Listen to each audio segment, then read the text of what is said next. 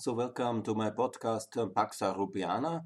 And uh, now, in this series about the Southeastern European Reform Mechanism, I come to the last one and also to a very special one because this is not a European mechanism in itself, uh, in itself uh, but it's basically an American, USA led mechanism uh, for the Southeastern European countries in order to prepare them for NATO membership. It is actually quite a successful process because the Americans have uh, basically trained and prepared the political level of um, uh, the accession countries. And Croatia, which is a member, is already uh, matured to a full NATO ally. The same is true for Albania, already since 2009, both are member.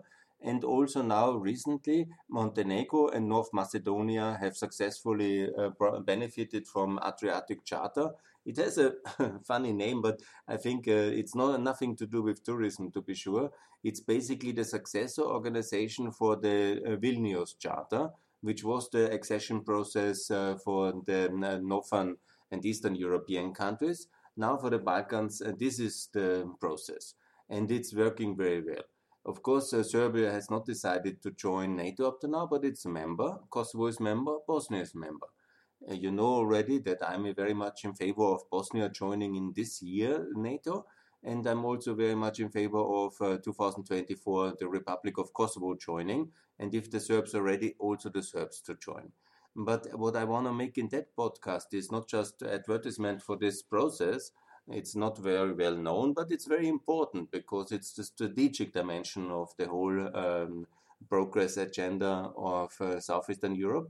But I'm calling very much because this is the only real open regional um, process.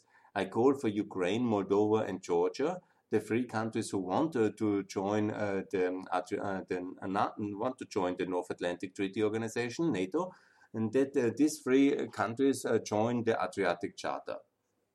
I think this would be wonderful also to expose them to the issues and to the alliance system with uh, the American Defense Ministry and also with uh, most of them are already NATO allies. So when you want to join NATO, you will anyhow have a cooperation and an alliance uh, obligation, uh, Article 5 defense obligation with Albania, with Montenegro, uh, with um, North Macedonia, with Croatia and hopefully with Bosnia soon and with Kosovo and also one day with Serbia. So ultimately, it's very good if the experts are from the Ukrainian Defense Ministry and they know then also these countries and the same for Moldova and for Georgia and also they get acquainted much better with the US defense officials who are running this process.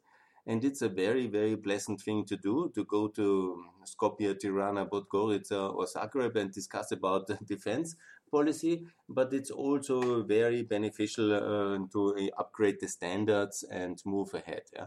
If uh, I think there speaks nothing against that, and it's basically the best process we have at the moment from all of them. And I really very heavily recommend uh, for Ukraine, Moldova, and Georgia uh, to join because this accelerates uh, the um, uh, integration into NATO very much. So I call, please join and the Adri Adriatic Charter process and you can see all the relevant documentation on the website of the US Defense Ministry. Thanks a lot.